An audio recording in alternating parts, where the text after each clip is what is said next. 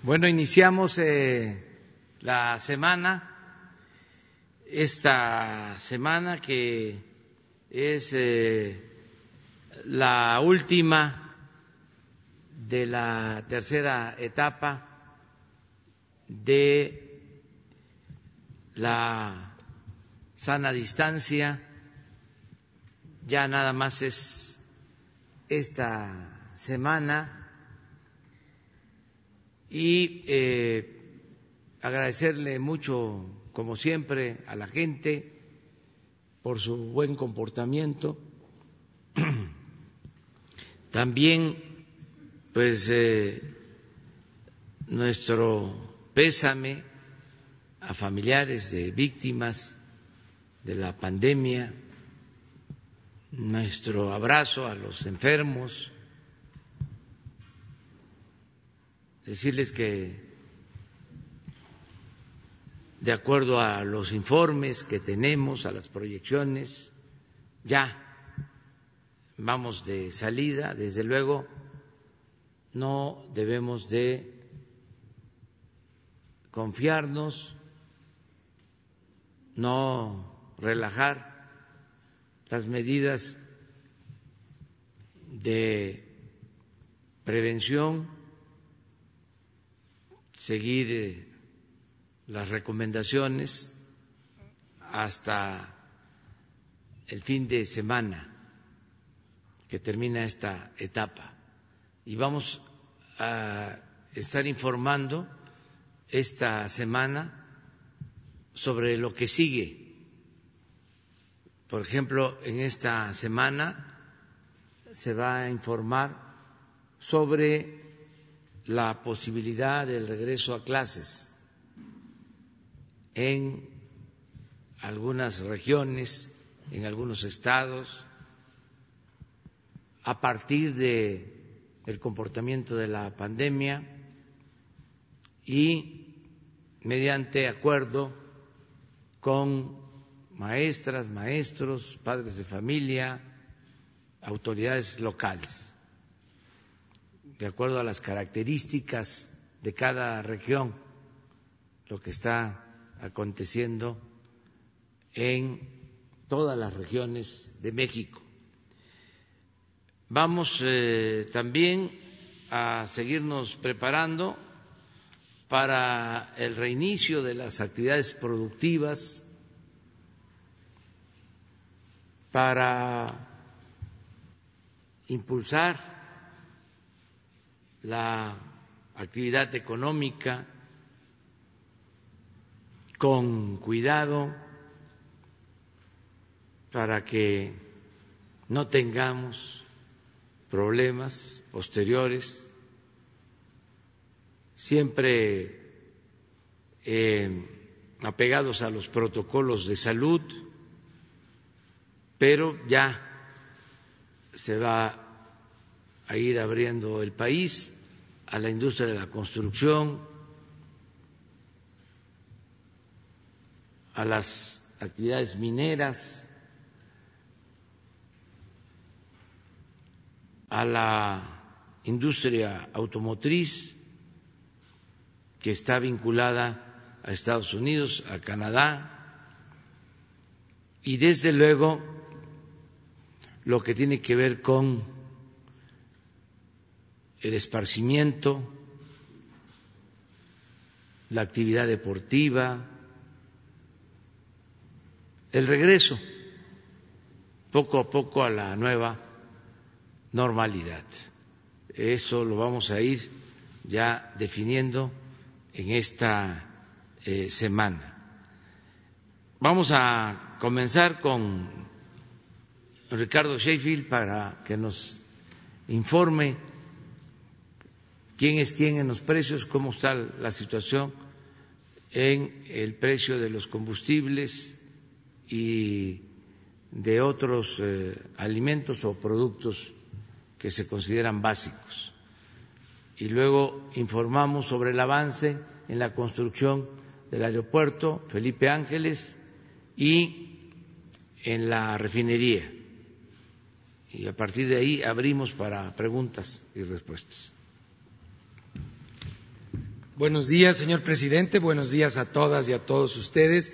Quienes quieren el precio de la gasolina, como lo hicimos el lunes pasado y volvemos a, señalarlo, estamos presentando los precios de los combustibles regionalizados, que es en base a la logística de Pemex para la distribución del combustible y de esa manera podemos por regiones comparar mejor los precios entre los diversos proveedores.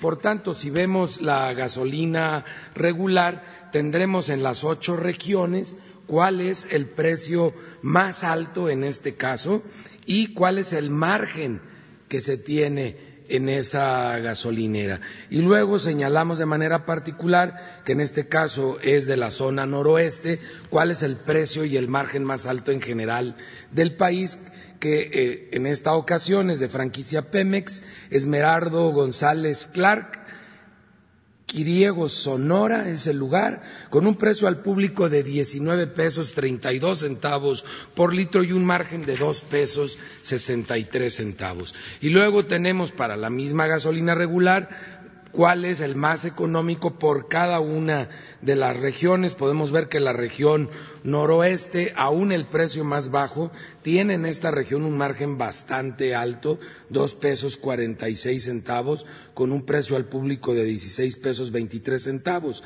Pero la más económica es franquicia Pemex, autoservicio Jano, en Veracruz, Veracruz, con un precio al público de 14 pesos 41 centavos y un margen de 16 centavos. Ustedes ya irán viendo cómo la regionalización nos permite ubicar con mucha precisión en qué regiones donde les gusta pasarse de rosca a los gasolineros. En la gasolina premium, Pemex Serviávilas en Angostura, Sinaloa, tiene el precio más alto, 20.99 por litro de premium, con un margen de dos pesos 83 centavos. otra vez estamos hablando nosotros de la región noroeste. Eh, franquicia Pemex tiene el precio más bajo para la premium, combustibles de la cuenca de Papaloapan, en boca del río Veracruz, 14 pesos 57, 54 centavos por litro, con un margen de 34 centavos. En el diésel, el precio más alto, franquicia Pemex, estación de servicios Temazcal, en Tichiqueo, Michoacán, con un precio al público de 21 pesos 86 centavos por litro y un margen de cuatro pesos 56 centavos los angelitos, altísimo el, margen. Y lo comparamos con el más económico que lo encontramos en Veracruz, Veracruz, donde eh, franquicia Pemex Combustibles Portes Gil tiene a 15.56 el litro de diésel con un margen de 41, 41 centavos. Vamos ahora a verlo por marcas, es el promedio nacional sin considerar la zona fronteriza y el precio más alto es Arco, Redco, Chevron y Oxogas. Tienen los promedios de precios más altos. Oxogas se nos disparó, estaba en los cuatro más económicos del país hace unas cuantas semanas, hace tres semanas, y, ahora se nos fue al cuarto lugar. Ojalá nos apoyen los de Oxogas a estar en la media Pemex está acercando precisamente a la media de la, tabla, mientras que los más económicos en promedio en el país es ExxonMobil, BP, G500 y Total, el más económico. Y estamos teniendo una clara correspondencia entre el precio eh, de la mezcla mexicana de petróleo, que lo tenemos en la línea alta de la tabla, contra el comportamiento, y pueden ver ustedes que la figura es muy, muy similar, más tersa, pero con la misma forma en el caso de las, de las gasolinas y diésel. Precio promedio del diésel en México, 18 pesos 81 centavos. Precio promedio de la premium 17 pesos 67 centavos y de la regular 17 pesos con 9 centavos, mientras que la mezcla mexicana de petróleo 27.30. Vamos ahora a ver rápidamente las acciones de verificación en las estaciones de servicio. Recibimos 195 quejas, denuncias en la app de litro por litro y realizamos 156 visitas o verificaciones. Afortunadamente en esta semana todos se permitieron verificar y colocar los sellos. Fueron 10 estaciones de servicio que encontramos problemas en sus bombas, 16 bombas inmovilizadas. De estas bombas inmovilizadas, varias fueron porque en este año ni siquiera habían verificado las bombas, no estaban calibradas y obviamente si no las calibras pues ya no tienen la precisión que deben de tener como cualquier instrumento de medición debe de calibrarse de manera periódica. Y de acuerdo a la app que no tome en cuenta el margen, la gasolina regular más barata la encontramos en Humán, Yucatán, de franquicia Pemex a 13 pesos con 80 centavos. Otro ejemplo, 14 pesos 58 centavos de franquicia Pemex, Guadalupe, Nuevo León. Mientras las más caras, Redco, 19 pesos con 12 centavos en Hermosillo, Sonora y 18 pesos 68 centavos de total en Iztapalapa, Ciudad de México. Para la Premium, la más barata, 14.99, Pemex en Medellín de Bravo, Veracruz, 15.10, franquicia Pemex, Boca del Río, Veracruz. La más cara de la Premium, 2027, franquicia móvil en Monclova, Coahuila y Gas 57 que ese no es, muy común. Monclova, Coahuila, 20 pesos con 9 centavos. Para el diésel, la más barata, 14.69. Franquicia BP en Puebla, Puebla. Franquicia Pemex, 15.49 en Medellín de Bravo, Veracruz. Las más caras, 20.99. Golf en Frontera, Coahuila. Y Redco en Hermosillo, Sonora, 20.96. Y ustedes pueden ver cuáles han sido sancionadas en la app de litro por litro y también seguimos monitoreando el tema de servicios sanitarios que lo pueden verificar en la misma app. Ahorita todavía en esta etapa de la contingencia, pues es importante poder saber en dónde están los baños mejor sanitizados. Y nos vamos ahora al gas LP rápidamente. En tanques estacionarios, el precio más alto, 10 gas, en Los Cabos, Baja California, 11 pesos con 70 centavos por litro, con un margen de 3 pesos 11 centavos. Pero aquí vemos también unos angelitos, otra vez en la zona noreste, como en San Pedro, Coahuila, con un margen de 5 pesos 48 centavos por litro, 10, 10 pesos, digo, 5, 10 pesos 77 centavos el precio al público, y estos son de Zetagás. Pues, ¿qué pasó? Se te 5 pesos 48 centavos, no le perderán.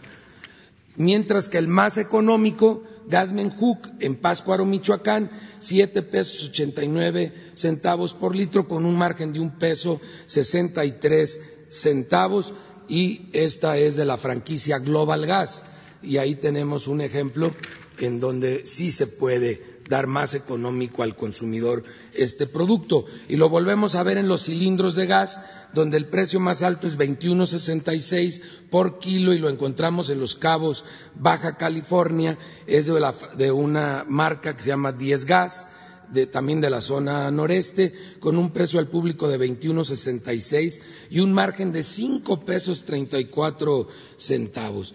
Pero esta misma empresa que estaba barata en estanques estacionarios la tenemos en Colima, en Tecomán, Colima, que es la zona occidente, con un margen de siete pesos sesenta centavos por kilo y un precio al público de 20.69. Ojalá las empresas vayan siendo solidarias también en donde no tienen tanta competencia, porque se ve claramente que en esa plaza, al no tener competencia, tiene ese margen arriba de siete pesos por kilo. Y el más económico, Gas Express Nieto en Cuitzó, Michoacán, 15 pesos 19 centavos por kilo con un margen de 6.67. Ahí todavía nos podrían apoyar más. Y si vemos, hay una estabilidad en los promedios de los precios de gas. Rápidamente, la verificación a estaciones de servicio de gas, en donde verificamos 57, tres resultaron con infracción, todas las básculas las encontramos calibradas, 314, 24 vehículos bien verificados, de autotanques de 21, dos fueron inmovilizados por tener problemas de calibración, solamente el 2% de los cilindros con problemas que ponen en riesgo al consumidor, lo cual es bastante bueno. En cuanto a los precios de otros productos, eh, afortunadamente el huevo y el pollo ya entraron a una etapa de producción más alta. Baja la producción de, pollo y de huevo de diciembre hasta abril. Prácticamente todo el invierno se empiezan a recuperar en abril.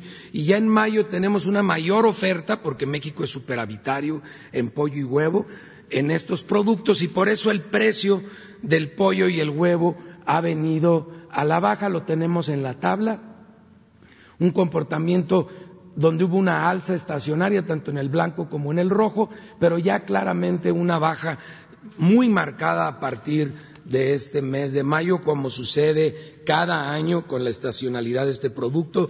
También a la baja el limón, la cebolla y en el que estamos enfocando nuestros esfuerzos ahorita es en el tema del frijol, donde el frijol se cosechó en los meses de octubre, noviembre y diciembre, muy buenas cosechas. México es superavitario en frijol, producimos más frijol del que consumimos. En consecuencia, no tendría por qué subir el precio del frijol, que ustedes recordarán que al inicio de la pandemia andaba en 32 pesos por kilo y que aunque lo encontramos incluso por abajo de este precio en algunas partes del país, también en otras ah, no ha faltado el que se pase ahora sí de rosca, porque eso sí es pasarse de rosca.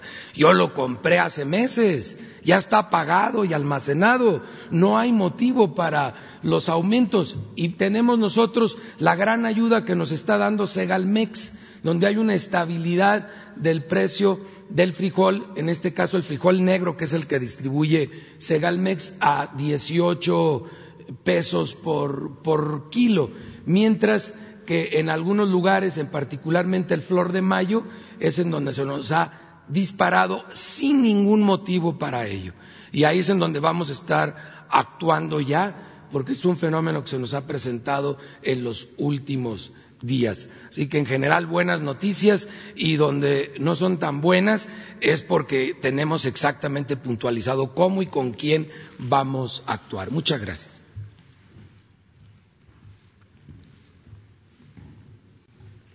Vamos a, a los videos sobre avance de obras. La Secretaría de la Defensa Nacional informa los avances en la construcción del Aeropuerto Internacional Felipe Ángeles al 25 de mayo de 2020. En la pista norte y central, plataformas y rodajes, se continúa con el tendido de concreto, conformando la capa superior y de rodamiento de la pista central. En calles de rodaje y plataformas se realiza la conformación de las capas con suelo cemento, base hidráulica y tendido de concreto magro. En la pista norte, la excavación encaja para el desplante de la estructura del pavimento y conformación de terraplén. En el eje troncal de circulación y obras complementarias, se continúa con la excavación en caja para sustitución de terreno en vialidades y conformación de terraplenes, el habilitado y armado de acero para columnas, cimbrado y colado de zapatas de cimentación y cabezales en caballetes y el montaje de paramentos verticales en muros. En las redes hidráulicas y sanitarias generales se continúan con los trabajos en las plantas de tratamiento de aguas residuales. En la planta de agua potable se realizó el colado de la última sección en el tercer tanque de almacenamiento de agua. En la construcción del complejo de las instalaciones de la 37 zona militar se realizan trabajos de habilitado de acero para armado de losas de entrepiso, traves y columnas, habilitado de cimbra, colado de losas de entrepiso y columnas, colocación de muros con bloc, repellado fino en muros, colocación de instalaciones hidráulicas, sanitarias y ductería para instalaciones eléctricas. En la base aérea militar número 1 se efectúa el relleno y compactación de plataformas y vialidades, colocación de anclas para sujeción de columnas metálicas en la terminal militar y pabellón de mandatarios, armado de acero de refuerzo y cimbrado de losa de azotea en la comandancia de la PAM y el armado para losa de cimentación en el hangar del Escuadrón 302 de vigilancia aérea y de equipo de apoyo en tierra. A la fecha, se han generado 24.381 empleos civiles. Faltan 665 días de construcción. Gobierno de México.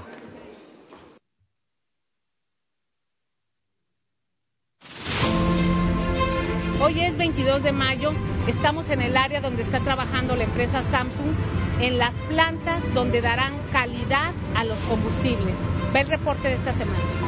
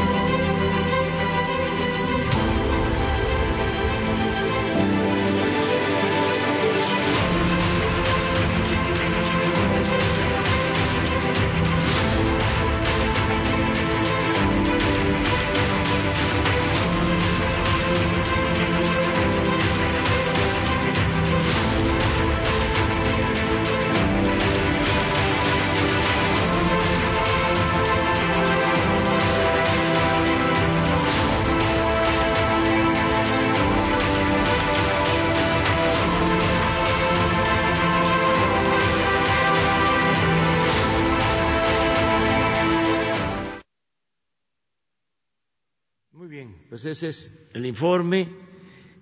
Quedó pendiente Esteban Tadeo.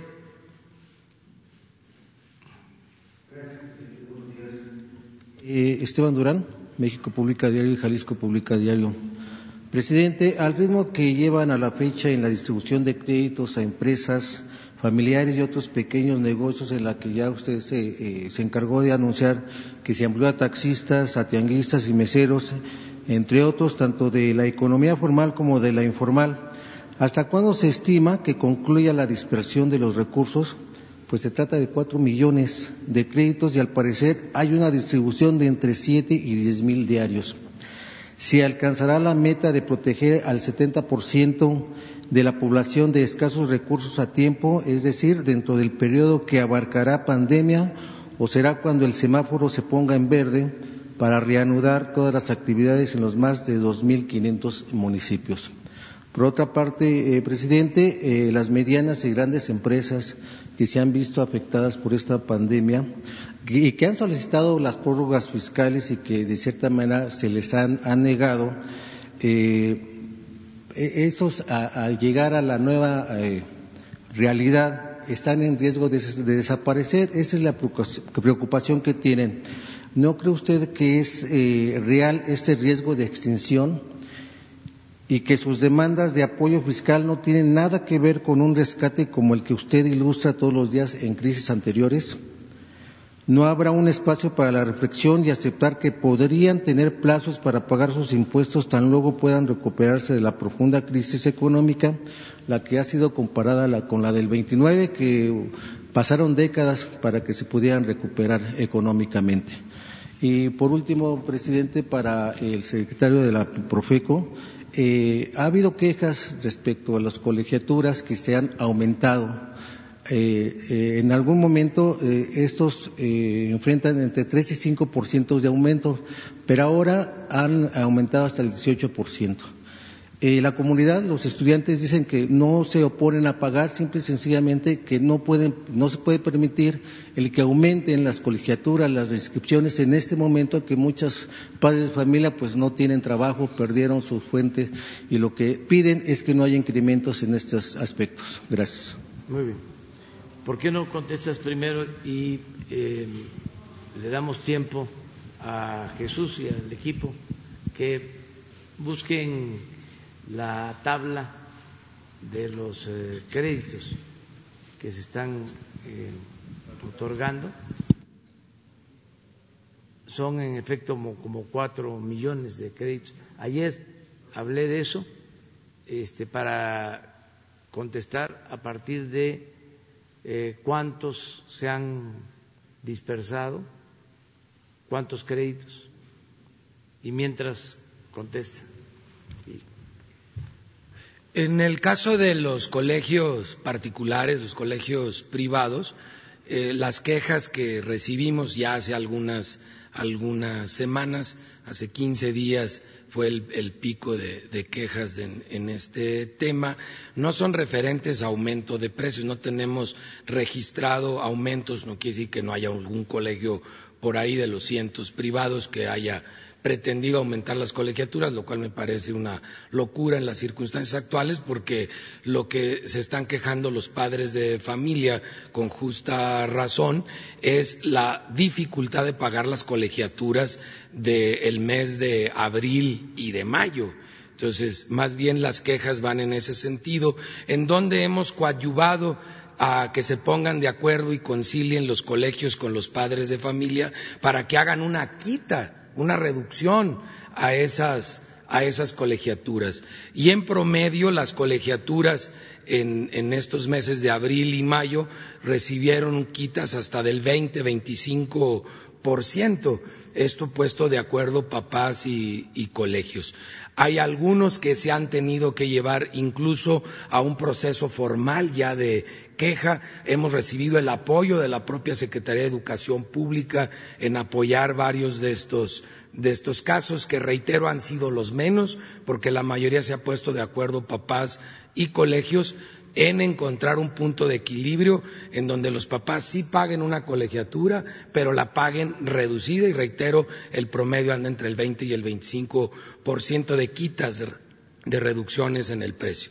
Y, ningún colegio así en promedios a nivel nacional está pensando en aumentar las colegiaturas en las circunstancias actuales.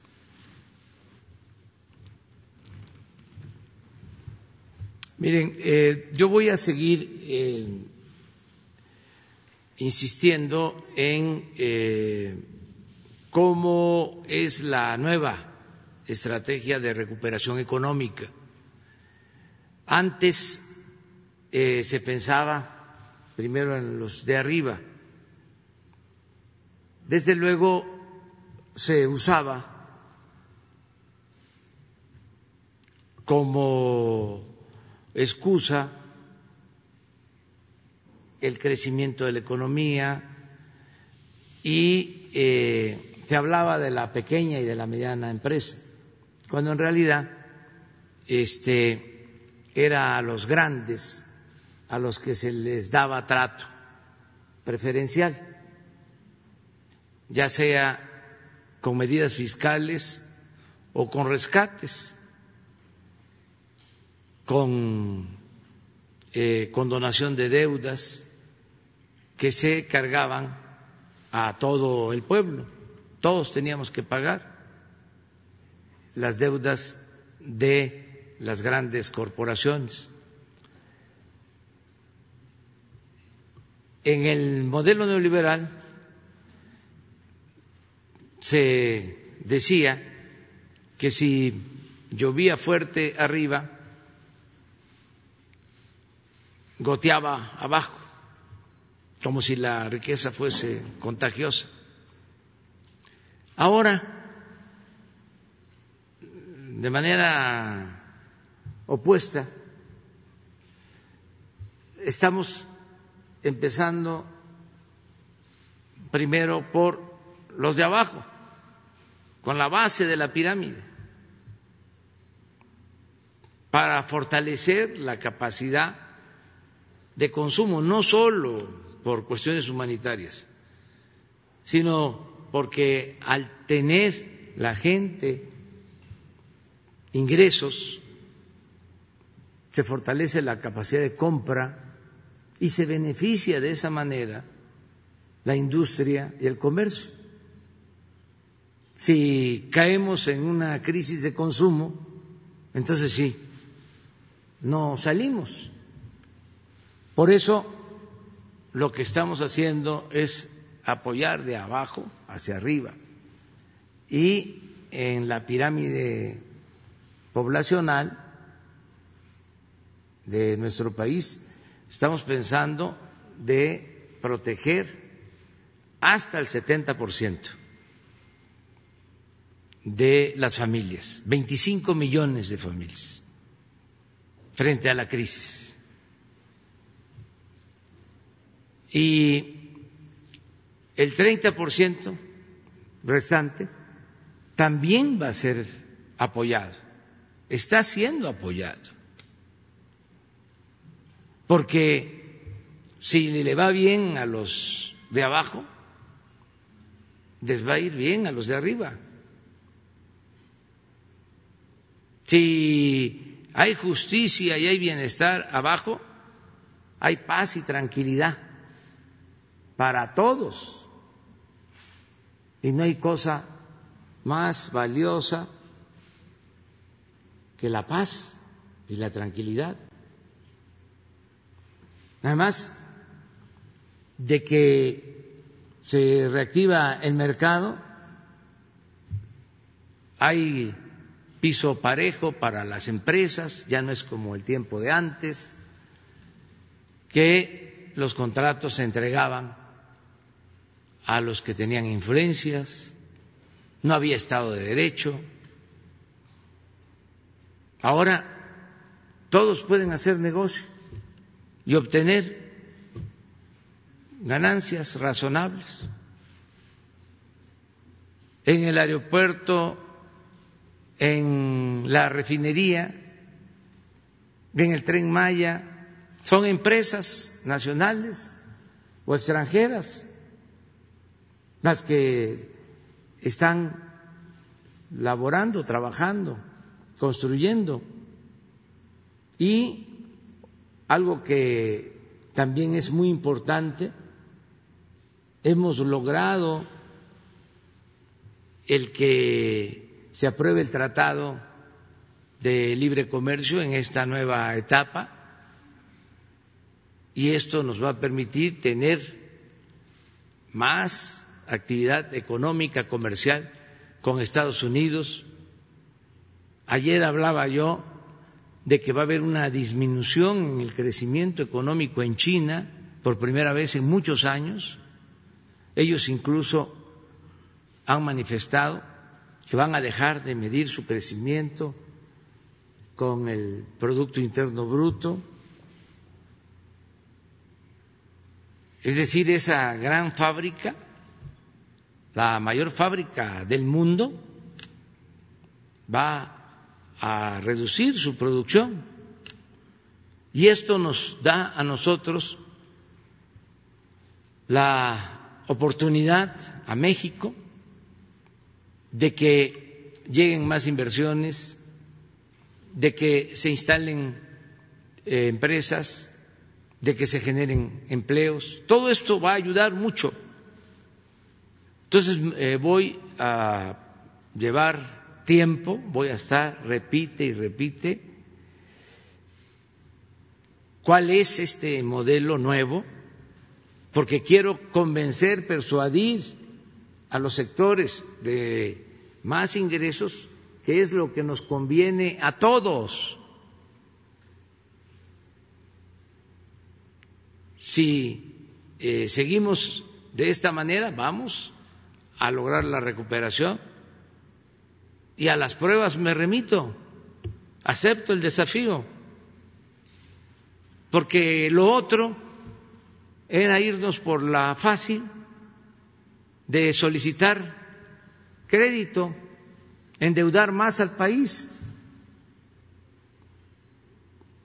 Como no contratamos créditos nuevos, no hay endeudamiento como política, como no hay condonación de impuestos, como no hay rescates, pues no les gusta, pero para el sector productivo es lo mejor que tengamos finanzas públicas sanas y que no nos endeudemos. A mí me gustaría que se analizara el caso de Argentina, que es el más reciente. Ahí, aplicando la política neoliberal de manera ortodoxa, estaba mal la economía argentina desde hace cinco años, el anterior gobierno, el anterior presidente. Entonces, ya con síntomas de debilidad económica y financiera, le autorizan contratar créditos. El mismo Fondo Monetario Internacional, incluso fondos de inversiones, a sabiendas de que estaba mal la economía, deciden otorgar más créditos y se convirtió en un barril sin fondo. ¿A qué llevó ese comportamiento? A una tremenda crisis, muy cercana a la bancarrota. Ahora, en estos días, está la negociación sobre la deuda de Argentina. y hasta donde sé, y ojalá y se llegue a un acuerdo, tiene que haber cuando menos una disminución de la deuda, una quita de la deuda de Argentina del 50%, para que pueda salir, porque si no, no tendría capacidad de pago, no tendría solvencia. Entonces, nosotros no vamos a hacer eso, no vamos a actuar como se decidió hacerlo hace cinco años en Argentina. Aunque no les guste a los organismos financieros internacionales, aunque no les guste a las calificadoras, aunque no les guste a los defensores del modelo neoliberal, aunque el proceso diga que estamos asfixiando la economía nacional. Son visiones distintas. Esa es una concepción neoliberal pura. Nosotros queremos mantener sanas las finanzas, no endeudar y estamos seguros que vamos a salir si actuamos eh, con eficiencia, con justicia y con honestidad. Esto nunca se había llevado a la práctica, porque además siempre que se hablaba de enfrentar una crisis, se hacía todo con los mismos intermediarios eh, financieros. Ahora es totalmente distinto.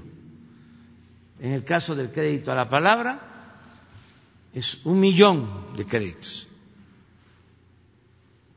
para pequeñas empresas familiares, la mayoría del sector informal, que reciben 25 mil pesos. Ya se han entregado 329 mil de esos créditos. ¿Cuándo empezamos? Hace un mes.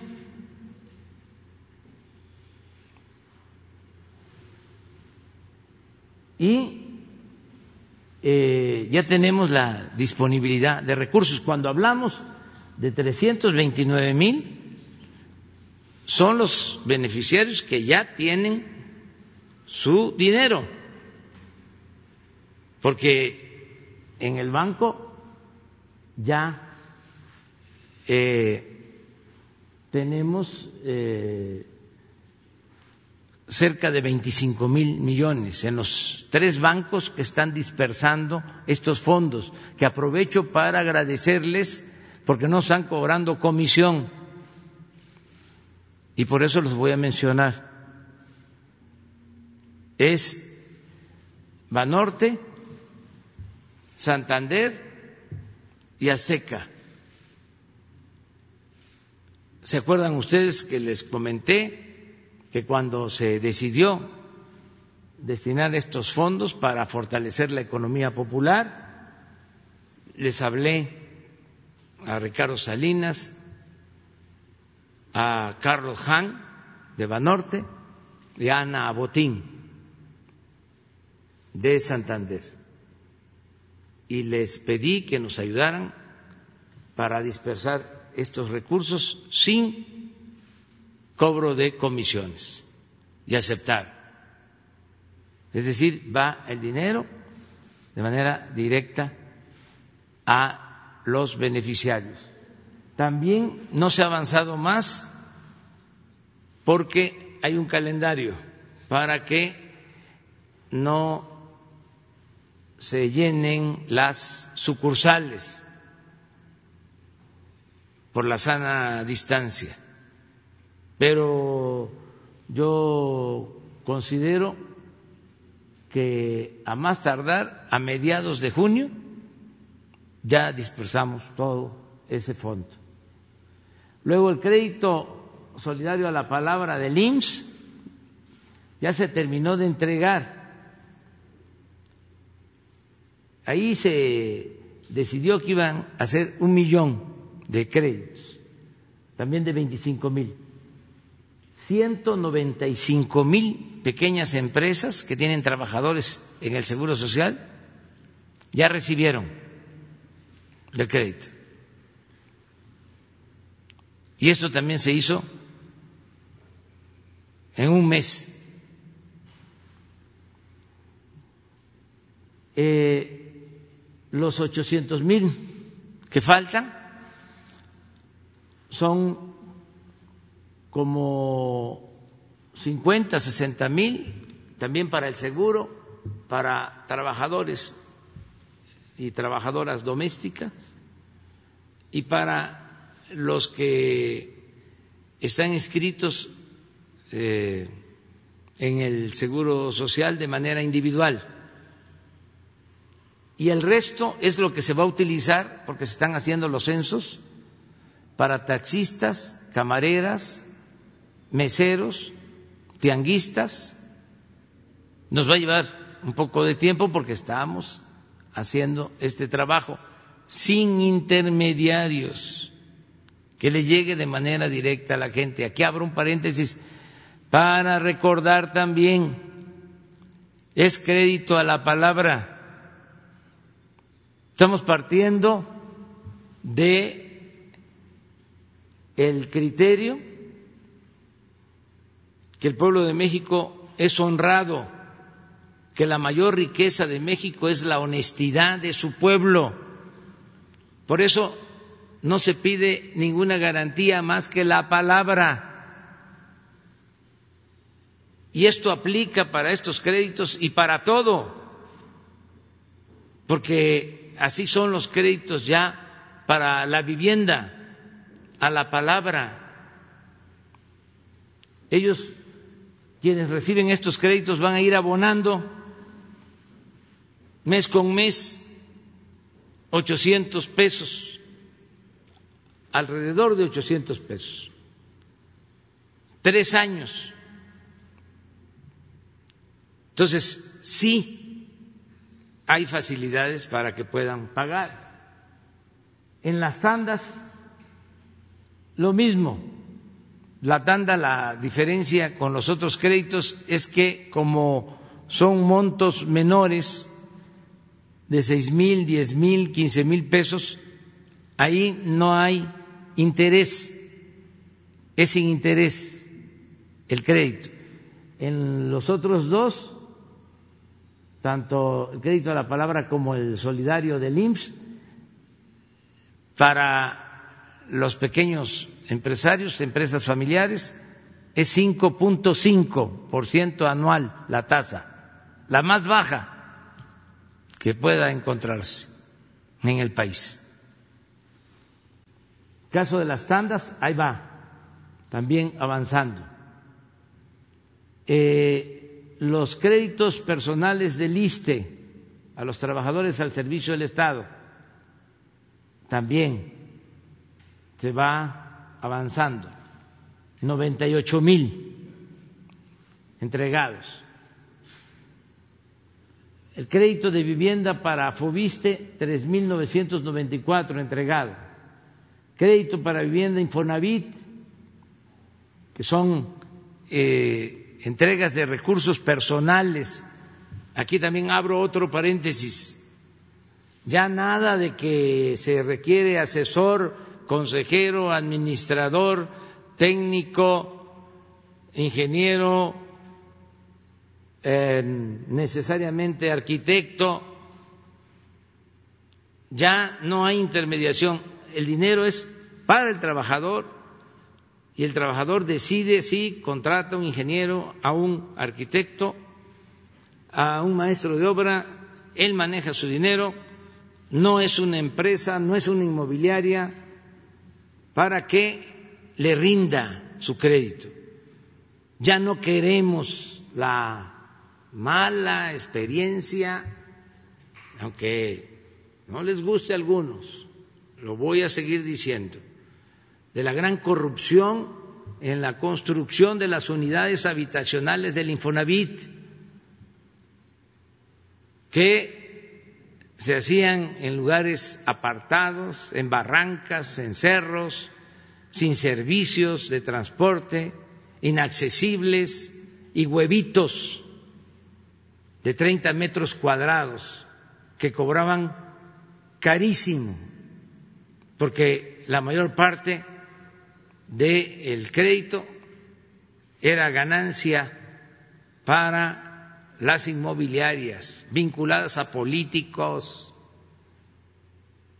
a gente influyente. Nada más para los que quieren que regresemos a eso, les doy un dato. Hay seiscientos mil departamentos del Infonavit abandonados en el país. ¿No les parece un despropósito, tremendo derroche de dinero, una gran corrupción? Entonces ya no queremos eso. El mexicano es mayor de edad, y tiene capacidad para autogobernarse, autoadministrarse. No se requiere la tutela. Ahora el gobierno somos todos. Esto en el caso del Infonavit todavía quedan de los otros créditos tradicionales, porque no se puede de la noche a la mañana eh, cambiar todo. Son procesos. Imagínense cómo se cambian mentalidades que se han ido eh, consolidando, formando desde que empezó la política de pillaje en esta nueva etapa, lo que se conoce como neoliberalismo 36 años. Así, además, los formaron en las escuelas a los de las nuevas generaciones. No les enseñaron más que fórmulas para hacer negocio. Quitaron hasta el civismo, quitaron la ética. No había en las universidades nada que tratara el gran tema, el importante tema de la corrupción en México. No se consideraba eso un problema, ni en las universidades, ni en la academia, ni en la investigación. Por eso el choque ahora, por eso no se entiende. Afortunadamente, y eso se tiene que seguir diciendo, la corrupción se da fundamentalmente arriba. Abajo es distinto. Se conservan valores. Hay una gran reserva de valores culturales, morales, espirituales en nuestro pueblo, en las familias. Por eso llegaron estos a decir de que la corrupción era parte de la cultura del pueblo de México. Imagínense el absurdo, la ofensa. Entonces, ahora es distinto. Toda la confianza al pueblo. Si se trata de los políticos tradicionales, hay que tener cuidado Por eso hay esta discrepancia, este debate que se está dando a nivel nacional, que es muy bueno. Eh, y ahí están también los créditos de nómina de Fonacot que acaban de eh, integrarse. Ahí estamos comenzando. Pero yo eh, considero que para finales de este mes, para finales de esta semana, ya le llegamos al millón de créditos. Y hasta ahora 45 mil millones de pesos dispersados. Pero vamos a aumentar. Y en el transcurso del año vamos a eh, entregar los cerca de cuatro millones de créditos. Y nos vamos a apurar porque entre más pronto tenga la gente el apoyo, mejor,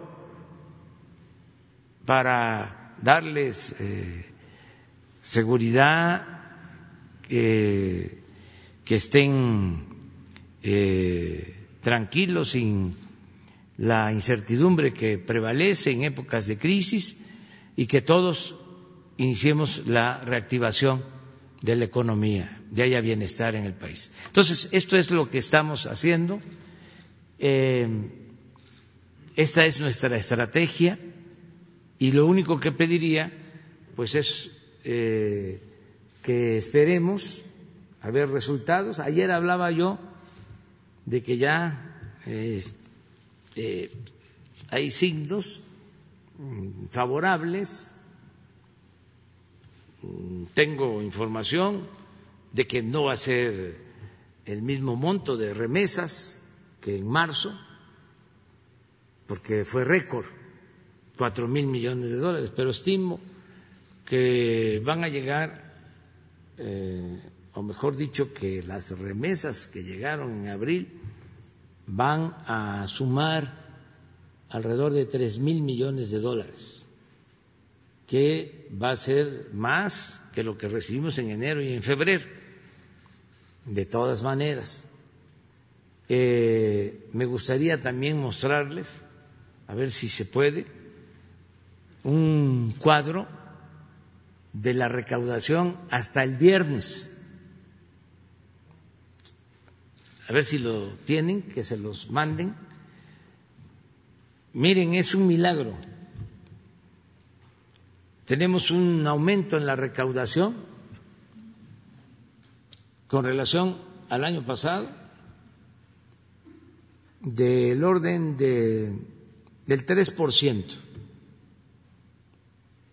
Creo que un poco menos, 2.5, 3%. Pero ¿qué significa? Para decirlo con claridad, que de enero a mayo del año pasado en comparación en comparación con enero y mayo del año pasado, ahora enero mayo, a pesar del coronavirus, tenemos 100 mil millones de pesos más de recaudación. Hasta el viernes. 100 mil millones de pesos más. ¿A qué se debe? Si hay crisis económica mundial por el coronavirus, si tuvimos que eh, parar la actividad productiva para cuidar la salud de todos. ¿Por qué? Sí, 2.6. Presa. ¿No la pueden agrandar? Sí.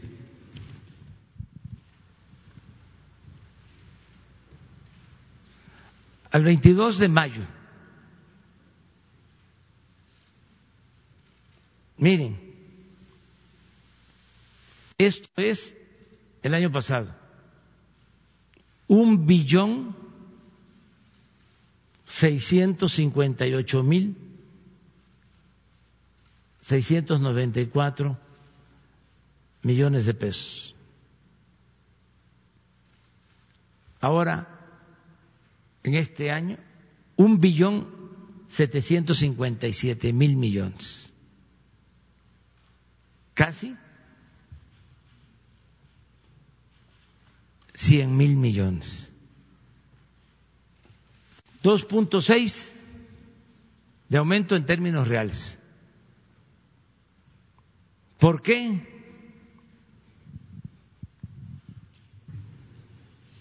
Porque la gente nos está ayudando. Porque a pesar de la crisis, están pagando sus contribuciones. Y nada más termino con esto. Y los que no pagaban, ya están pagando.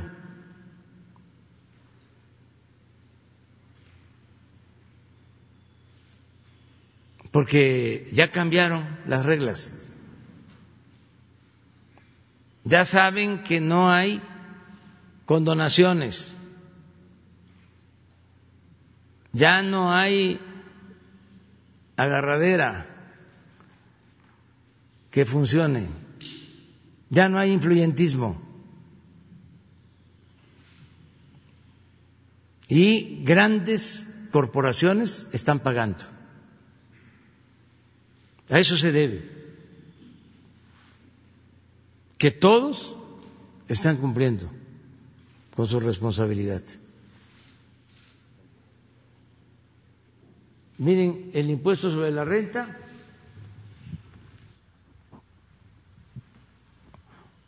uno punto dos aumento términos reales. Vamos a terminar mayo, que nos queda esta semana, y desde luego que es posible que baje, porque se está resintiendo más la crisis. pero vamos a estar arriba de todas maneras. Y esto es IVA, 6.2. ¿Qué les hablaba del consumo? De la importancia de fortalecer el consumo. Es cosa de preguntarle a Chedraui, a Walmart, a Oxxo, ¿Cómo están las ventas?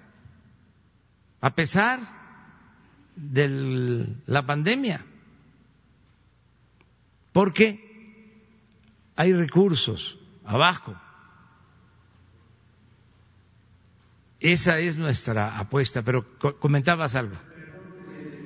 Eh, eh, es que no es deuda pública, es apoyo gubernamental, avalado obviamente por el gobierno federal para que las empresas puedan salir adelante ante esta situación que se les está presentando, porque hay que pagar, obviamente, los impuestos, hay que pagar luz, todos los demás, los insumos que tienen que generar y que además tendrían que pagar la, la, nómina a sus trabajadores. Entonces, ellos dicen que no quieren ningún beneficio gratis, quieren el, apoyo del, del gobierno para poder solventar esa crisis. Incluso pues ellos van a pagar sus intereses, ellos van a pagar el préstamo, el crédito que se les pueda otorgar sin ningún problema, pero sí son solamente para que ellos puedan salir de este atolladero. Pues en este caso lo lamento mucho, porque eh, puede ser cierto todo lo que tú planteas, pues, o lo que eh, proponen algunos, pero este no queremos establecer la cultura del no pago. Y a veces este pues se tiene que aplicar eh, por parejo una medida. es que han abusado con eso. Imagínense si yo cuando inicia la crisis, es interesante ¿eh? lo que estás planteando, y además qué bueno que sale el tema. Me vinieron a ver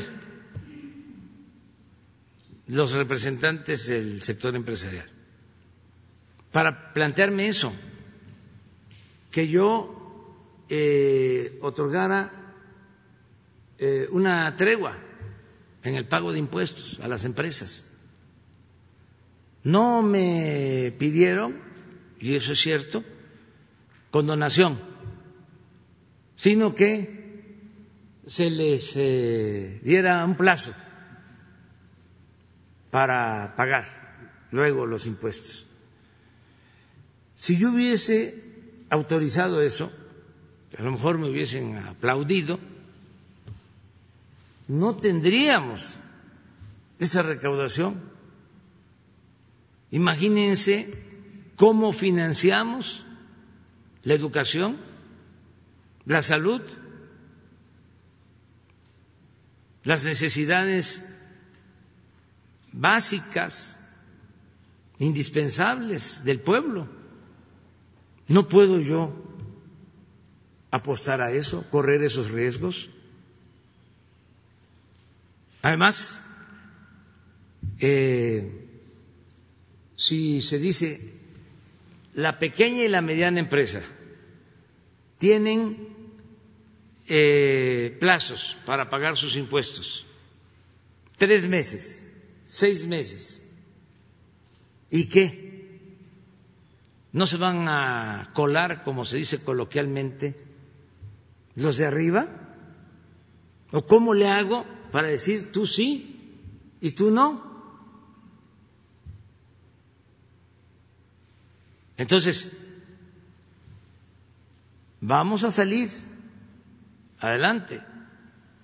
Eh, ellos eh, que han eh, recibido con la pandemia, con la crisis económica originada o precipitada a, eh, partir de la pandemia, que no hemos aumentado impuestos, que no ha aumentado el precio de los combustibles, que al contrario bajaron, que no aumentó el precio de la luz. Si estuviesen gobernando los neoliberales, de inmediato créditos y aumentos en impuestos y más gastos en el gobierno, lujos en el gobierno. Ahora no, es distinto. Y yo tengo confianza de que todas las empresas van a salir adelante, todas. Eh, hay datos, por ejemplo, ¿no? Eh, se nos eh, depreció el peso. Ayer también lo decía. Llegamos a ser el país con más fortaleza en nuestra moneda con relación al dólar. Hasta marzo, principios de marzo estaba en primer lugar el peso, como la moneda más apreciada en el mundo con relación al dólar. Primer lugar. Se viene la crisis, se cae, el peso llega hasta 25 pesos por dólar, ya ha empezado a recuperarse. Ya la semana pasada cerró en menos de 23.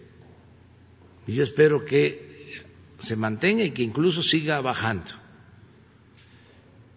Lo otro, como también efecto de la crisis mundial, la caída en el precio del petróleo. Hace un mes se cayó el precio de la mezcla de petróleo mexicano a menos de cero, no valía nada, menos cero la mezcla por barril de petróleo, hace un mes, poco más. Ya está en 27 dólares barril. Ahí vamos. En plena crisis, cuando en Estados Unidos esto hay que informarlo porque se tiene que saber. No podemos caer en el triunfalismo, pero tampoco en el pesimismo. En abril, en Estados Unidos se perdieron 20 millones de empleos. 20 millones de empleos, claro. La economía de Estados Unidos es muchísimo más grande que la economía mexicana. Nosotros perdimos 550 mil de los 20 millones 500 mil trabajadores inscritos en el Seguro Social, quedaron menos de 20 millones en abril. Pero ya en mayo ya calculamos que la pérdida va a disminuir a 400 mil. Ese es mi pronóstico. Y a partir de junio va a seguir disminuyendo y ya vamos a empezar la recuperación. En total, lo dije ayer, se van a perder, ese es mi pronóstico, alrededor de un millón de empleos. Pero tenemos un plan para crear dos millones de empleos nuevos. Y con la reactivación de la economía, yo espero que para finales de año estemos otra vez eh, creciendo en mejores condiciones. Soy optimista y creo en la gente, creo en el pueblo, eh, creo en México. Y eh, pienso que nos va a ir bien.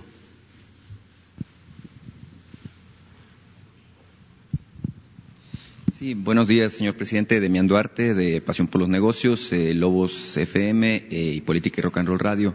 Eh, sí, escuché yo con mucha atención el video que, que, subió ayer usted, señor presidente, y llama la atención muchos indicadores que, como usted dice, pues sin echar las campanas al vuelo, este, muestran una evolución favorable de la economía de México. En particular, el tipo de cambio, pues es un indicador que nos ha dejado a lo largo de la historia económica, pues una, una serie de traumas, ¿no? Este, como como país por las fuertes devaluaciones y eh, me puse a revisar este cómo, cómo le heredaron a usted el tipo de cambio, ¿no? En, eh, arriba de los 20, en 2027 exactamente el precio del dólar, eh, lo que quiere decir que bueno, con el 10% que se ha ganado en estas dos semanas, pues ahí va la cosa este de regreso a los niveles con los que recibió. mi pregunta, porque esto no se ha entendido a cabalidad, es en relación con los dos millones de empleos que usted plantea que se podrían crear este antes de fin de año, porque hay quien dice que esto es una misión imposible, que no, no, se puede lograr. Eh, mi pregunta en particular es cómo lo haría eh, y eh, usted ha emulado eh, o, citado en múltiples ocasiones, bueno, parte de lo que es el pensamiento económico del presidente Roosevelt de Estados Unidos, que bueno, sacó a su país de una crisis este, de proporciones épicas. mi pregunta en particular sería si usted propondría un nuevo acuerdo o un New Deal precisamente a los mexicanos, a la sociedad, a los empresarios, en búsqueda precisamente de lograr esta recuperación económica, bueno, que todos esperamos, porque una cosa es la pandemia del coronavirus, otra cosa es la pandemia económica que estamos empezando a y tengo otra pregunta, si me permite. Sí, nosotros tenemos ya un plan para crear estos dos millones de nuevos empleos. Tenemos incluso una relación, a ver si se presenta. Les eh, comento, eh, estoy ansioso, nada más que espero la autorización de las autoridades sanitarias porque quiero ir ya a eh, dar el banderazo para cuatro tramos del tren Maya. Y me interesa mucho el inicio de esa obra porque van a ser 80 mil empleos en los cuatro tramos este año. Y así este, vamos sumando empleos. Eh, por ejemplo, la pandemia nos eh, obligó y además era una necesidad contratar médicos, enfermeras. Hemos contratado alrededor de 45 mil trabajadores de la salud. Esto tiene que ver con Roosevelt, con lo que hizo ese gran presidente de Estados Unidos que enfrentó el crack, la Gran Depresión. Era empleo pleno, así le llamaron. O sea, todos a trabajar. Le estableció un mecanismo en donde se pagaba un salario mínimo a todos para llevar a cabo distintas actividades. Y con esa estrategia sacó adelante la economía de Estados Unidos y logró la felicidad, el bienestar de su pueblo. Un gran presidente, como Lincoln, Franklin Delano Roosevelt. Entonces, sí, eh, es algo parecido, no igual. Este es un modelo mexicano. Uno de los eh, errores más grandes del modelo neoliberal y los errores en política son como crímenes.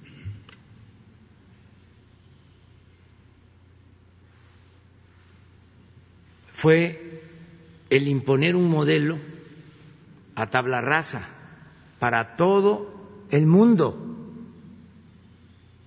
sin tomar en cuenta las características propias de cada país, la realidad de cada país, los problemas de cada país, la idiosincrasia de los pueblos, sino en todos lados la misma receta, reformas estructurales reforma fiscal, reforma energética, reforma laboral, reforma educativa, en todos lados, en países europeos, en Asia, en América, todos lados. Eso ya no es eh, aceptable, cuando menos en México.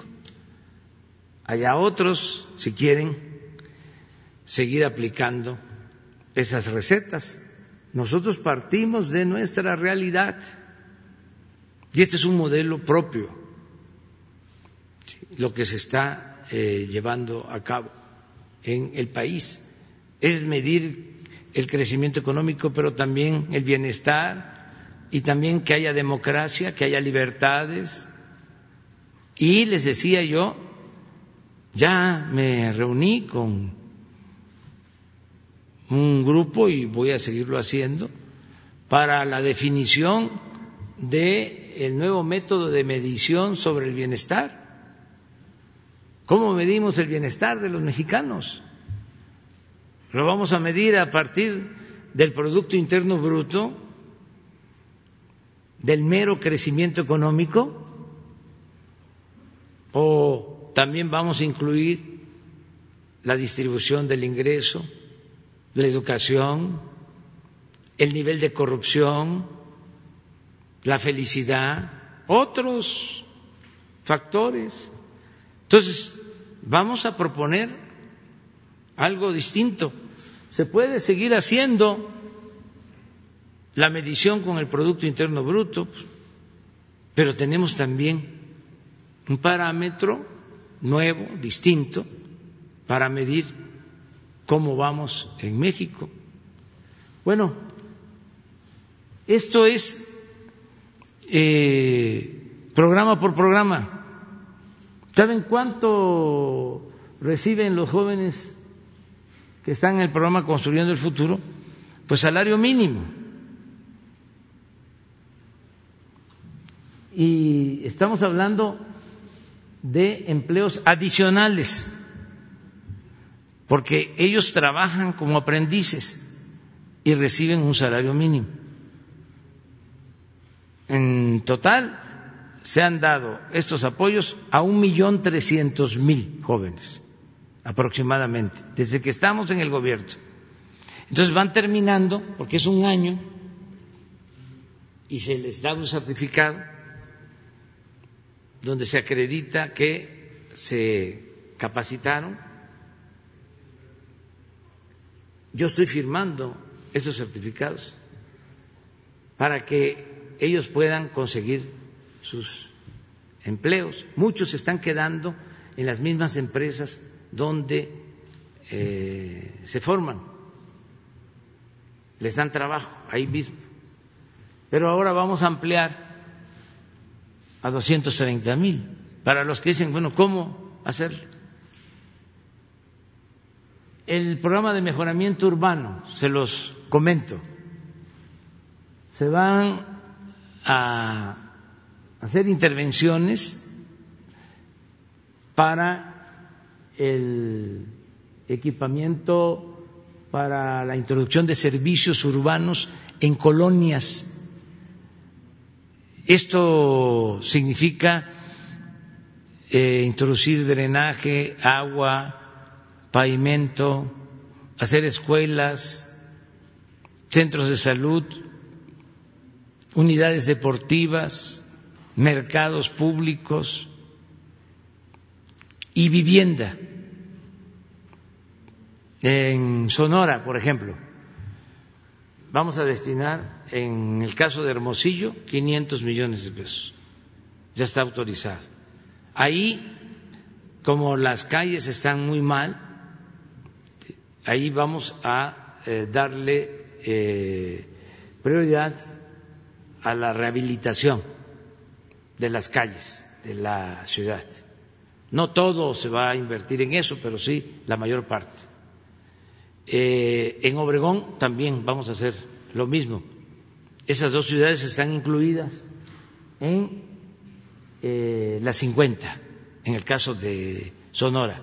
¿Qué significa? Es una inversión de mil millones, 500 para Hermosillo, 500 para eh, Obregón, del municipio de Cajeme. Estamos considerando 228 mil eh, empleos, porque es industria de la construcción que se van a generar, no solo en Hermosillo y en Obregón, en las 50 ciudades donde se va a trabajar. Esta es una inversión de 25 mil millones de pesos. Por eso son 50, porque corresponden 500 millones por ciudad. Este es el plan emergente para la reactivación de la economía y la creación de empleo. Sembrando vida. El año pasado fueron 200 mil sembradores que ya están recibiendo su eh, jornal. Son cinco mil pesos mensuales. Dejan de ahorro 500, reciben cuatro mil quinientos. Ese ahorro lo van dejando porque cuando terminemos, si es que así lo decide el pueblo, en el 24, ese ahorro les sirva para eh, obtener un año más de salario o de jornal, con la idea de que sigan eh, cultivando las plantas, tanto las maderables como los frutales. Por eso están dejando ese ahorro para extender el programa hasta el 2025. Ya nosotros terminamos en el 2024, pero van a tener el fondo para eh, recibir el apoyo. Entonces, empezamos con 200 mil sembradores que mes con mes están recibiendo este jornal. Ahora se amplía a 200 mil más. Entonces, esto suma para el empleo. Eh, lo que les decía del tren Maya, 80 mil, porque empezamos con el tramo Palenque, Escárcega, luego Escárcega, Campeche, Campeche, eh, Mérida, un poco eh, más hacia, hacia Cancún, y luego en todo lo que es la autopista que va de Mérida a Cancún. Ahí va a ir el tren. Son cuatro tramos y eh, el mes próximo se licita el tramo Cancún-Tulum ya serían cinco. Estamos pensando que en el año esos cuatro y, el Cancún Tulum van a, demandar 80 mil empleos. Ya se entregaron los cuatro contratos a cuatro grandes empresas y eso es lo que quiero ir a hacer, eh, dar el banderazo de salida. Luego, la refinería de Dos Bocas y las otras refinerías, 72 mil empleos.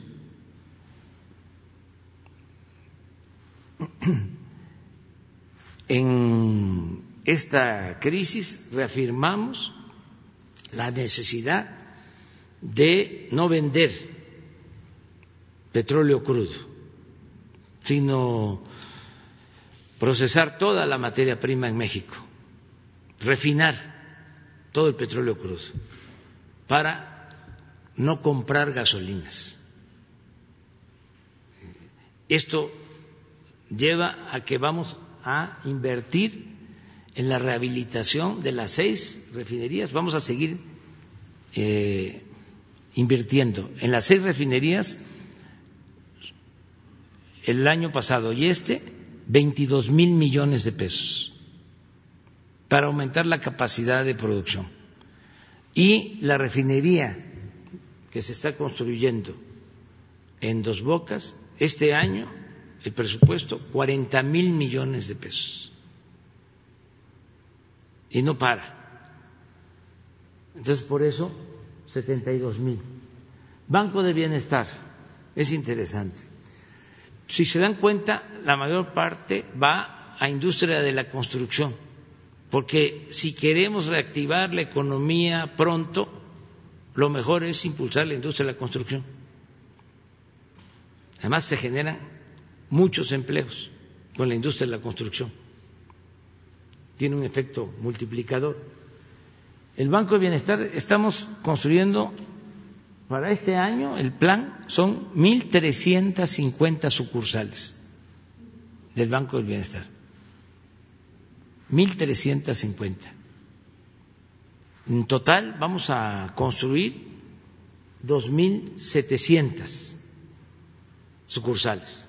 Esto está a cargo de los ingenieros militares ya estamos trabajando en 300, ya hay eh, sucursales terminadas.